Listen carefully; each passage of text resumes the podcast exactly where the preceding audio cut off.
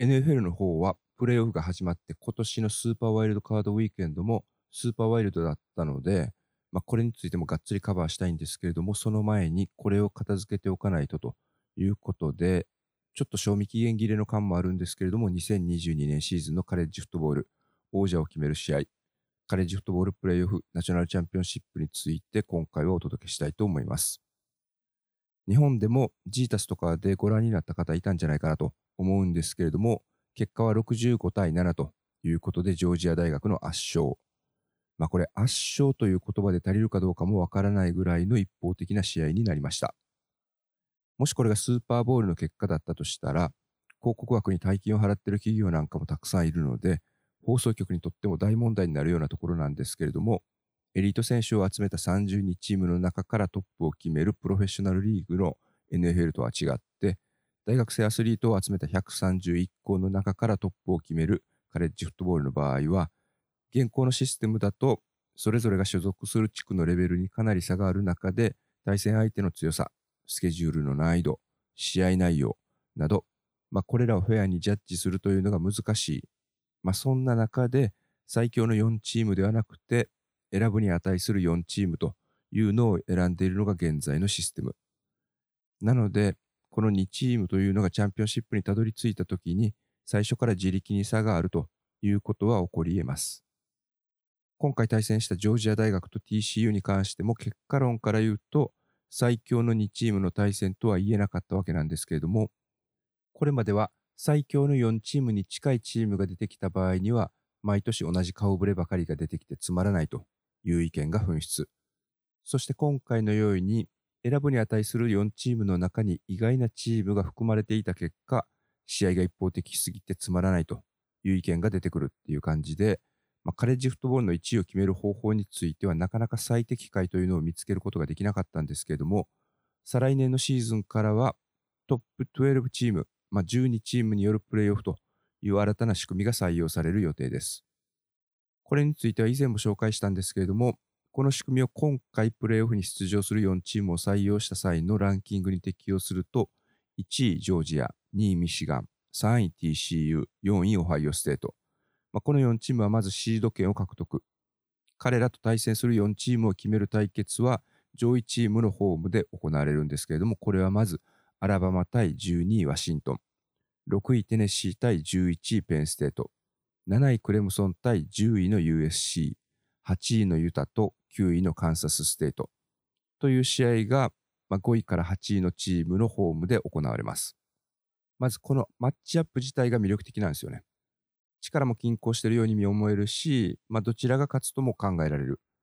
で、これらの試合に勝って勢いに乗る4チームがこの段階でトップ4チームと考えられている4チームと対戦するという流れなので、仮に順当に上位にランクされていたチームが勝ち上がったと仮定すると、セミセミファイナルの対戦が1位ジョージアと8位のユタ、2位ミシガンと7位のクレムソン、3位 TCU と6位テネシー、4位のオハイオステートと5位アラバマ。という試合が行われるので、ここで選ぶに値するチームから最強のチームに限りなく近い4チームが選ばれるという流れになります。もしかしたら同地区に所属するチームが3チーム出てくるというようなケースも考えられますし、レギュラーシーズン中に対戦したチーム同士のリマッチというのが行われる可能性もあるので、またこいつらの試合かというふうに不満に感じるフットボールファンもいるかもしれないんですけれども、12チームによるプレーオフだとその前の段階で実力が均衡したチーム同士の対戦がまず見れるので、その勝敗の結果によってリマッチが実現するという時にはまだ納得感があるんじゃないかなというふうに思います。少なくとも今の選考方法の下では TCU は選ぶに値するチームだったと思いますし、両者ともセミファイナルを制した上でこの舞台に立っているので、まあ、ジータスなどでこの試合を見た日本のアメフトファンの方には、この決勝戦の試合だけで TCU のことを記憶してほしくはないなというふうに個人的には思います。ぶっちゃけシーズンオフにアメフト見たいなっていうふうに思った時に見返したくなるような面白い試合はジョージアがやっていた試合よりも断然 TCU が戦っていた試合の方が面白かったです。まあどんなスポーツでもそうだと思うんですけれども常に勝ち続けるエリートなチームというのはごく一部の限られたチームでほとんどのチームが勝ったり負けたりを繰り返す中であわよくばチャンピオンになりたいまあ、こういう思いを持ってるんじゃないかと思います。日本のカレッジフットボールで言えば、まあ、今シーズンのジョージア大の取り組みに共感できるチームというのは感覚ぐらいじゃないですかね。まあ、それ以外のチームは全員 TCU の方に共感ポイントは多いはずです。特に前年を負け越していたチームがそれほど戦力を補強したわけでもないのに大躍進を遂げた。というのは今現役でフットボールをしている選手とかコーチの方々にとっては大きな勇気を与える話なんだと思います。TCU はなぜ今シーズン大躍進を遂げることができたのか。ジョージアはなぜ2連覇を達成することができたのか。この秘密は両チームのマインドセットにありました。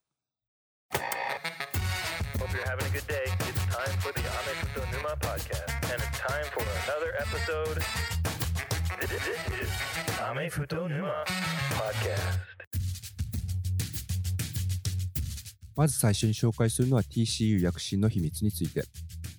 いつも通り僕が定期購読している The Athletic の中で見つけた記事が軸になるんですけれども、How TCU went from 5-7 to CFP title game Seven factors in the Horned Frog Slides いかにして TCU は5勝7敗から一転してナショナルチャンピオンシップへ駒を進めることができたのか。TCU 躍進7つの要因。というコラムがありました。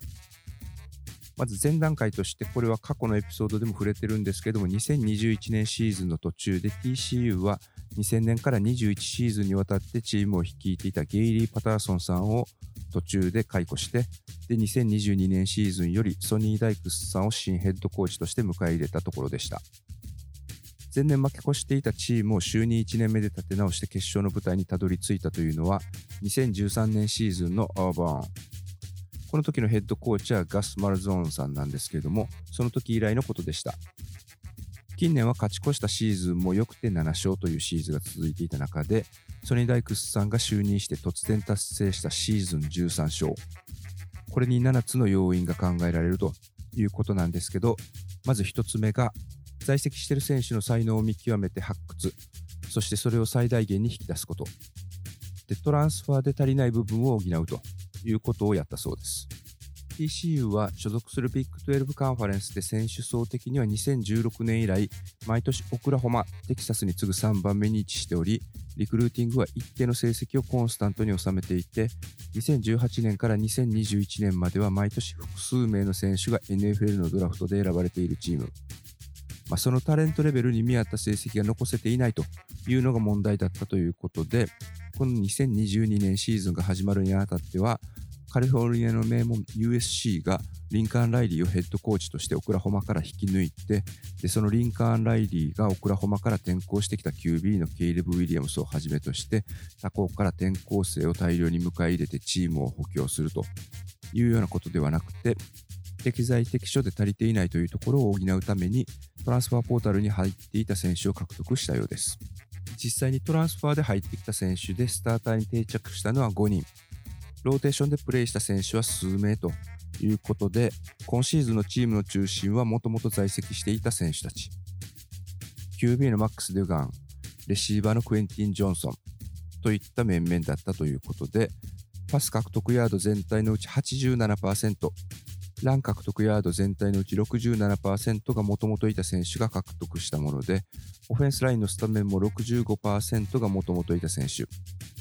ディフェンスもそれぞれの部門のスタッツの半数以上はオリジナルの選手が残した成績ということだったみたいです。ヘッドコーチが変わったことでマインドセットが変わった。これが全てだよ。という選手がいるのと同時に、ソニー・ダイクスさん自体はチームに必要だと考えたキープレーヤーたちをつなぎ止めることがこのチームの生命線になるというふうに考えていたみたいで、そうした選手とかその家族を自宅に招いて、彼らのことをまず理解して、で彼らが TCU を離れないようにということに注力していたそうです。2つ目が選手のウェルビーイング、心身の健康を大切にして、コンディションの維持、コンディションの管理というのを強化したそうです。前任者はどちらかというとインテンシティ、激しさ、これを選手に求めて、ご本人も熱い方だったみたいなんですけれども、ソニー・ダイクスさんは物腰が柔らかくて、選手の心身の健康管理に気を配って、栄養や疲れをとって、怪我の防止ということに注力したそうです。まず就任してすぐ、室内練習場の人工芝の状態が良くないということで、春には張り替えを実施。シーズンを通して選手がトレーニングで追い込みすぎて疲れないように目を配って、シーズン後半とかになると練習メニューを調整して睡眠を十分とる。そちらを優先するみたいなこともしていたそうです。そして彼自身は学校のキャンパス近くに住むようにして、気軽に選手を招いてコミュニケーションを図るというようなこともやっていたみたいです。まあ、そういうヘッドコーチの方針とか振る舞いから選手自体はコーチが自分たちのことをケアしてくれている子供扱いせず一人の大人として扱ってくれているというのを感じ取り選手たちもこのチームのためにもっとコミットしないとということで取り組みの質に変化が現れたそうです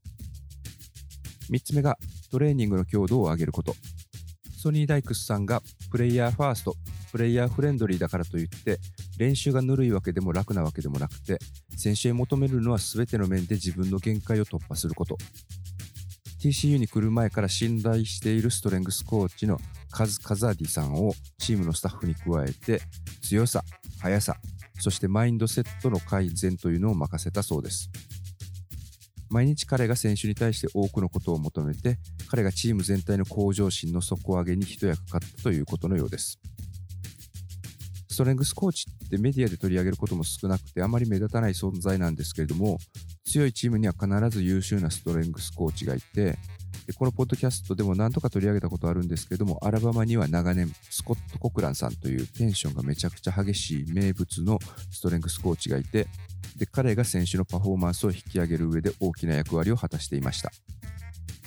ちなみにこのコクランさんは今はジョージア大学のスペシャルチームをカービスマートコーチの下で担当している方なんですけれども、チームを作るのに長けたヘッドコーチには常に二人三脚で参謀みたいな役目を果たしてくれるコーチがいて、このカズ・カザディさんという方はまさにソニー・ダイクスさんの参謀として選手のパフォーマンス改善を担当して、で、もともといた選手のポテンシャルを最大限に引き上げるということに貢献したみたいです。また、彼はスポーツ心理学で修士号も取っていたことから、日常的にコーチとか選手のカウンセリング的なことも担当していたみたいで、フィジカルトレーニングとメンタルのケアを同等に扱うことを重視していたようです。正直、マインドセットで全てが変わるなんて信じてなかったけど、彼が来て全てが変わった。こんなに勝ち星を重ねることができたのは、コーチたちが僕たちを正しい方向に導いてくれたからだよ。と、昨シーズンから在籍していたスタメンのオフェンスラインのスティーブ・アビラは証言していました。4つ目の要因は、自信を持たせたこと。育てたこと。開幕3連勝を飾った後の対戦相手はオクラホマ。ここで前半だけでオフェンスが479ヤード稼いで41点獲得。最終スコアは55対24と予想以上の大勝利。ここでコーチのソニー・ダイクスさんは、この成功をどうやって扱うか。昨シーズン負け越しで、それまでの4シーズンもギリギリで勝ち越しという成績だったチームなので、予想外の開幕ダッシュやその試合内容で周囲の期待値が急激に高まることにうまく対処できるかということを心配していたそうです。その次の週の対戦相手も予想外に連勝してきたカンサス大学で、この2チームに注目した ESPN がカレッジゲームデーの放送クルーをこの試合があったカンサス大学のキャンパスに送り込んでくるという盛り上がり。この試合に勝った後も同地区でランク入りしていたオクラホマステイト、カンサスステイトとの試合があって、いずれの試合も10点差以上のリードを許しながら、最終的には逆転勝ちを収めるという試合だったんですけれども、これがチームにとってのターニングポイントになったと、ソニー・ダイクスさんは振り返っています。前半41点を取って圧倒していたオクラホマ大学との試合、11点差をつけられていたオクラホマステイトとの試合、前半の試合内容というのは対照的だったんですけれども、ハーフタイムの間のロッカールームの雰囲気というのは全く同じだったようです。それを目にして、彼は、このメンバーは特別なグループだ。成熟したメンバーが集まっていて、ここから何か面白いことが起こりそうだというふうに感じたようです。結果的に白氷の勝利をいくつも手にしながらレギュラーシーズンを無敗で切り抜けました。そしてビッグ12チャンピオンシップでは負けてしまったんですけれども、これもオーバータイムで果敢に狙ったフォースダウンインチのプレーを失敗したことによる敗戦。5つ目の要因は、ソニー・ダイクスが着任したことで、一度スターターのポジションを奪われてからスターターに返り咲いた QB マックス・デュガンの存在 QB はオクラホマ大学から転校してきたチャンドラー・モリスが開幕時は先発の座を掴んだためマックス・デュガンは開幕戦ではスターターの座を譲る形になったんですけれどもその開幕戦の第3クォーターにチャンドラー・モリスが膝の捻挫でベンチに下がりそれによってマックス・デュガンはプレイするチャンスをつかむとそれをきっかけに先発の座に返り咲くことになりました。これは AGS さんのポッドキャストでも紹介されてたんですけれどもソニー・ダイクスが就任する前の3シーズンで29試合に先発していた選手が監督、まあ、ヘッドコーチが交代して先発の座を奪われるというのは、まあ、メンタル的にもかなりきついことで腐ってしまってもおかしくない。チーム内の不協和音の原因になるということだってあり得るんですけれども彼の場合はその自分に対する扱いに不満を全く見せず練習に打ち込む姿勢を崩さなかったそうです。また実際 QB としても昨シーズンと比べてフットワークとかパスのコントロール、ゲーム内での察知能力みたいなものが改善していたということで、ポジションを奪われてもそれを奪い返したタフネスさというのは、そのままシーズン中の試合の中でも追いかける展開、逆境に陥った際にそこから抜け出すタフネスさに通じることとなりました。残り2つの躍進の要因のうち1つがコーディネーターということで、オフェンスコーディネーターはリンカーン・ライリーの弟のガーレット・ライリー。彼は今シーズン最優秀アシスタントコーチ賞を受賞。そしてこの TCU での仕事ぶりが認められて、来季からクレムソン大学のオフェンスコーディネーターに就任することが発表されたんですけれども、彼が TCU の攻撃を支えていたのは明らかでした。各ポジションにいるタレントを最大限に活用して、試合平均41得点という得点力の高いオフェンスを構築することに成功。ディフェンスコーディネーターのジョー・ジレスピーは、ディフェンスシステムのベースを425から335に変更することに着手。選手のスピードを生かすディフェンスを構築しました。残念ながら最後のジョージア大学のオフェンスに対しては全く歯が立ちませんでしたけれども、その前、ミシガン大との試合では2回のピック6を奪うなど結果を残しました。そして最後の要因というのがリジリエンス。一般的な事象だと回復力、復活力みたいな役になるんですけれども、逆境を跳ね返す力、粘り強さというのがまあしっくりくる役かなというふうに思います。TCU は今シーズン、前半リードを許し、後半に逆転して勝利を収めた試合というのが5試合ありました。セミファイナルのフィエスタボールでは、リードして前半を終えましたけれども、ミシガンが後半反撃してきて、モメンタムを奪いそうになると、その都度すぐに逆襲してモメンタムを譲らず、相手を突き放していくという姿勢を崩しませんでした。実はソニー・ダイクスさん自身は、4勝目のオクラホマ大学との試合で大勝した後も、逆境に立った時にこのチームに跳ね返す力があるかどうかというのは確信が持ててなかったみたいです。勝ち続けるとまあ、それによって周囲が過度な期待を持ったりとか、勘違いするやつがチームの中に出てきたり、みたいなノイズが起きるものですけれども、TCU はそのような阻害要因に対してもうまく対処しながら、ナショナルチャンピオンシップの舞台に立つことができたみたいです。残念ながら最後、ジョージアの壁は高く厚く、チャンピオンシップの舞台では爪痕を残すということはできなかったかもしれないですけれども、彼らの大躍進は多くの大学、選手、コーチたちに勇気を与える結果になったんじゃないかと思います。ソニーダイクスのチーム改革。これが1シーズン限りのことではなくて来季につながること、さらにパワーアップしていることを期待しています。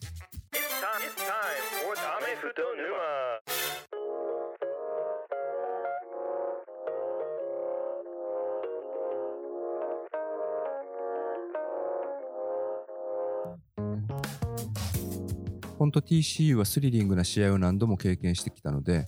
まあ、そういう展開に持ち込めたらワンチャンあるんじゃないか。まあ、そういう風になったら面白いのになという風に、まあ、これは淡い期待だったんですけれども、ジョージア大学は TCU には勢いづかせてはいけないという警戒があったのか、TCU とは全く異なるマインドセットで2連覇を半年に来てましたね。まあ、文字通り最初から最後まで攻撃の手を緩めることなく圧倒。ジョージア強すぎた。ジョージアが元ウォークオンの QB を要して2連覇した。みたいなことぐらいしか記憶に残らないという結果となったんですけれども、ジョージア大学にとってはようやくミッションが達成された瞬間となりました。What Georgia football learned from blockbuster video that got it back to the title game 昨シーズンに続き決勝の舞台にたどり着いたジョージアはブロックバスターから何を学んだのかというコラムによると彼らは昨シーズン優勝した時から連覇を視野に入れて指導自分たちの状況に満足してしまったら終わりという危機感を持っていたそうですそれで彼らはブロックバスターにならないように気をつけろということを自分たちに言い聞かせていたようです。ブロックバスターっていうのは2000年代前半には全米だけでなく海外合わせて9000店舗以上展開していたレンタル DVD のチェーン店のことです。9000以上あった店舗も今はオレゴン州にある1店舗を残すのみとなってるらしいんですけれども彼らが急激に衰退するようになったのはネットフリックスの存在。ネットフリックスは最初は DVD の宅配サービスでブロックバスターに対抗してたんですけれども、時代の流れを読んで映像配信サービスに舵を切って、で、その読みが見事に当たって映像配信が当たり前の世界になりました。実は2000年にネットフリックス側から5000万ドルで自分たちを買収しないかという提案がブロックバスターの方にあったらしいんですけれども、ブロックバスターはそれを断ったらしいです。結果的にこれは歴史上最も悲惨なビジネスディシジョンというふうに言われてるんですけれども、ブロックバスターみたいになってしまったら、ネットフリックスに飲み込まれるぞ。ブロックバスターにだけはなるなよということをオフシーズンにチーム全体で言い聞かせていたそうです。この話をしたのは、チームが契約しているスポーツ心理学者のドリュー・ブラノーさんという方らしくて、ブロックバスター以外にも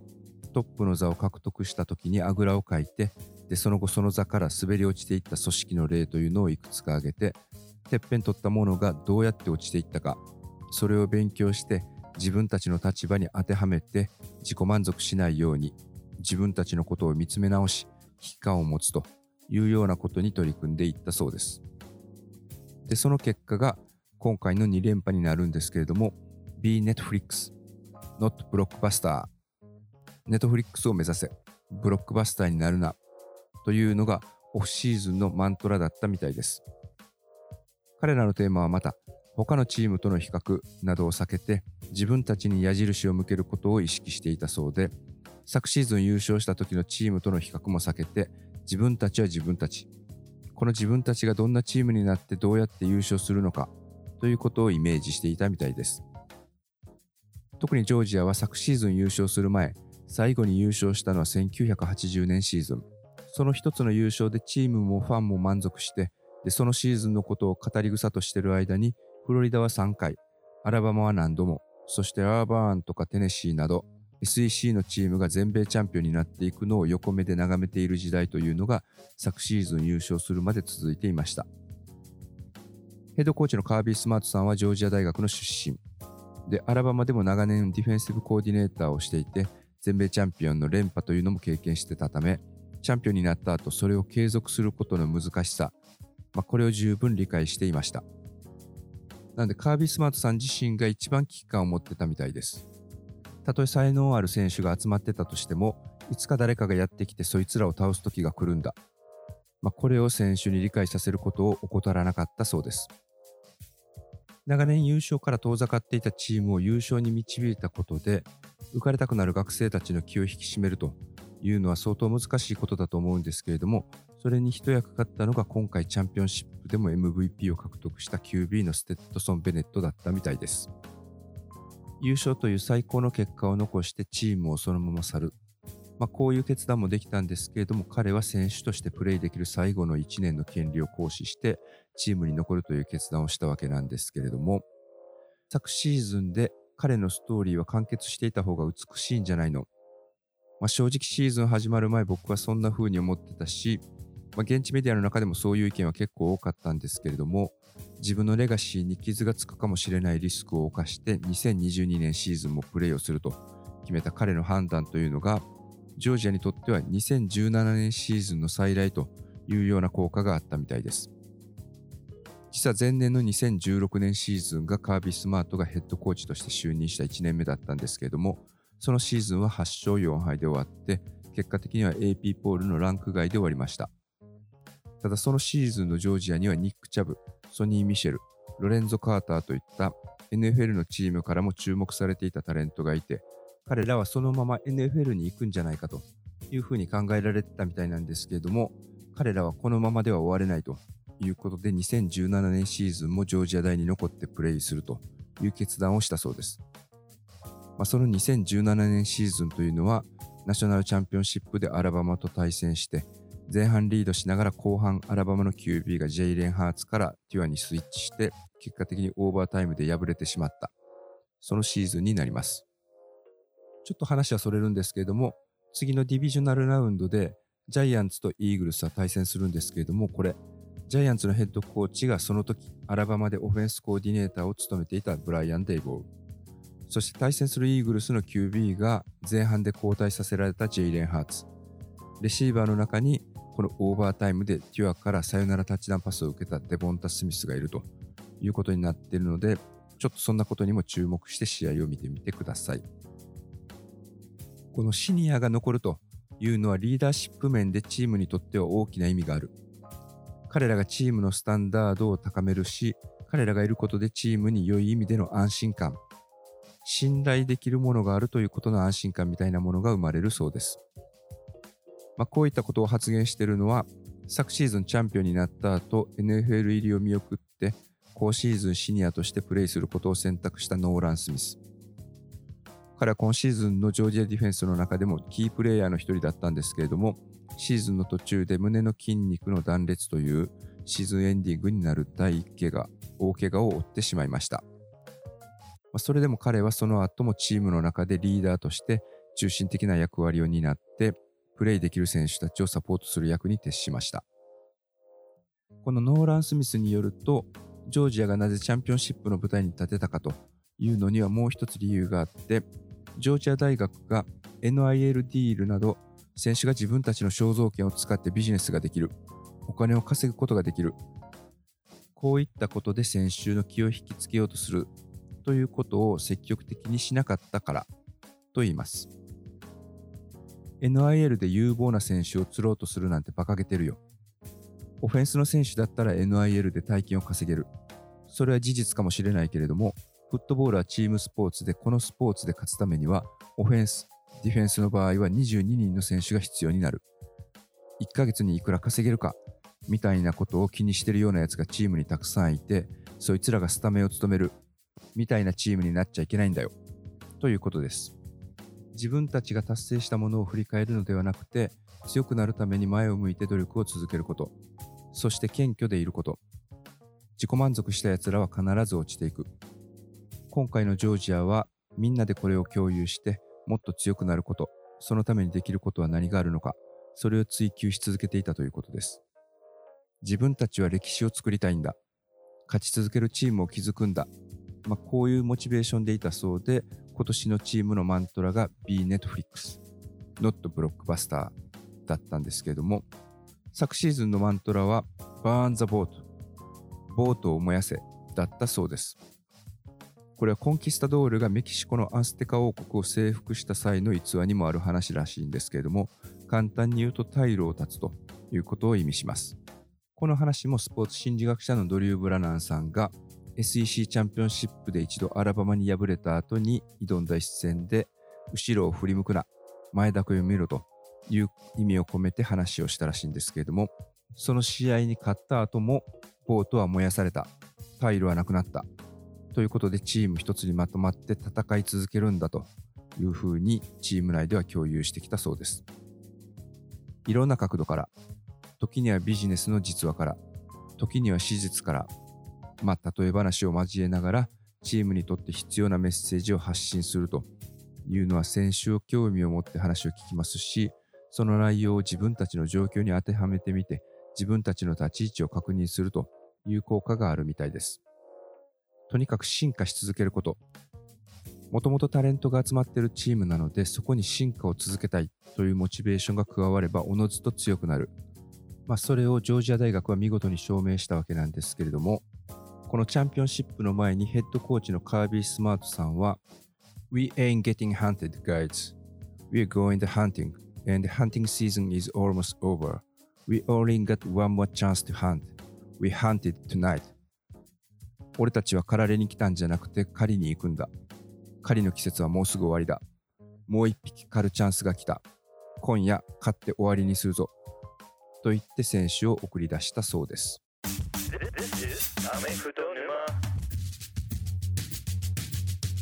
ということでカレッジの方はシーズンが終わってしまいました。スーパーボールが終わるまでの間はコーチングカルーセルとか誰がシニアシーズンを送らず NFL に行くのか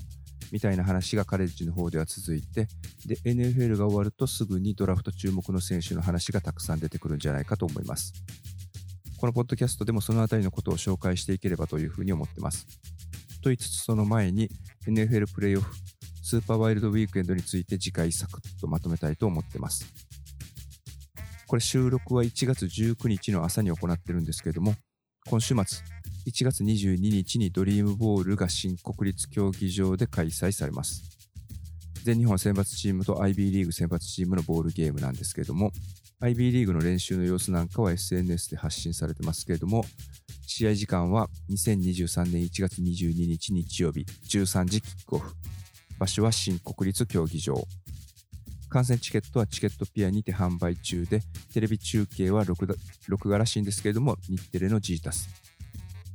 NFL のプレーオフの試合と若干時間帯かぶるかもしれないんですけれども、なかなか生で米国カレッジの選手を目にするということはできないので、ぜひ近郊にお住みの方は生観戦していただければというふうに思ってます。僕はその前の日から難病の子どもたちの夢を叶えるための団体、メイクアウィッシュへの寄付を目的としたチャリティーイベント、ハドルボールという大学アメフト OB によるフラッグフットボールトーナメントに選手として参加してきます。そこで ACL とかアキレス腱とか、まあ、そういったものを着ることがなければ国立で観戦する予定です。と言いつつ、最後の締めはいつものお願いになるんですけれども、こちらのポッドキャスト聞いていただいたリスナーの方の中で、まだ番組登録してないよという方、もし満足していただけましたら、番組登録の方をお願いいたします。また、星の評価、レビューなどもお待ちしてます。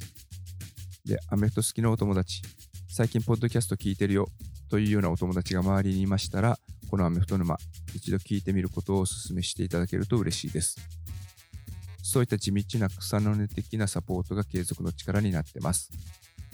また、ステッカー、マグカップ、フーディーなど、オリジナルグッズを扱っているスープストアもベースの方を利用して展開してます。URL は概要欄に貼ってあるので、そちらも一度覗いてみてください。ステッカーとか購入していただけると泣いて喜びます。ということでまた次回お楽しみに。This is アメフト沼 Podcast. Goodbye.